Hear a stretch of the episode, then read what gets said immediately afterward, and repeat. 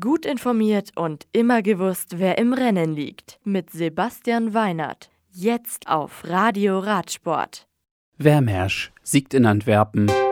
Banks mit Etappensieg beim Giro Rosa. Yates mit Rundfahrtssieg bei Tirreno. Antwerpen. Die Antwerpen-Klassik über 190 Kilometer gewinnt Alpecin Phoenix-Profi Gianni Vermersch. Der Belgier siegt vor seinen Landsleuten Stan de Wolf von Lotte Sudal und Baptiste Blanca von Bingoal Wallonie Brüssel. Niklas Merkel von Sunweb kommt als bester Deutscher auf Platz 35 ins Ziel. Tivoli.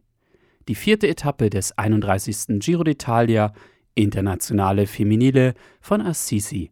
Über 170 Kilometer nach Tivoli gewinnt Equipe Pauli-Car-Fahrerin Elizabeth Banks vor Eugenia Bujak von Ale BTC Jubiliana und Annemiek van Fleuten von Mitchelton Scott. Etappenbeste Deutsche ist Leane Lippert auf Platz 6. Van Fleuten behält die Malia Rosa und bleibt Punktbeste. Habe beste Jungfahrerin und Utrup Ludwig beste Bergfahrerin. Das Team der Tagessiegerin, die Iki Pauli K., ist vor CCC Liv das beste Team der Rundfahrt. Am Dienstag startet und endet die fünfte Etappe in Terracina.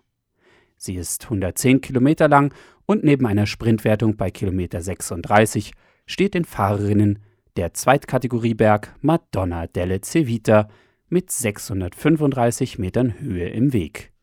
Die Steigung ist 13,2 Kilometer lang und durchschnittlich 4% steil.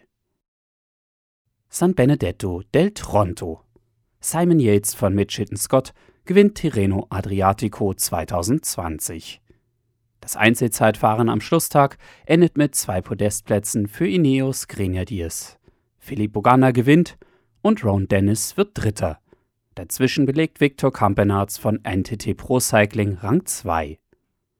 Pascal Ackermann gewinnt die Sprintwertung, Alexander Vlasov die Wertung des besten Jungprofis, Hector Carretero ist der beste Bergfahrer und Sunweb nimmt die Teamwertung mit heim. La Tour de Pin. Nach dem zweiten Ruhetag der Tour geht es am Dienstag mit Etappe 16 weiter. Da geht es dann von La Tour de Pin nach Villard-de-Lans. Auf den 164 Kilometern erwartet die Fahrer eine Sprintwertung sowie fünf Berge der vierten, dritten, zweiten und ersten Kategorie. Der Zielanstieg ist dann auf 2,5 Kilometern durchschnittlich 6,3 Prozent steil und liegt am Code 2000 auf fast 1200 Metern. Das Radio für Radsportfans. Im Web auf radioradsport.de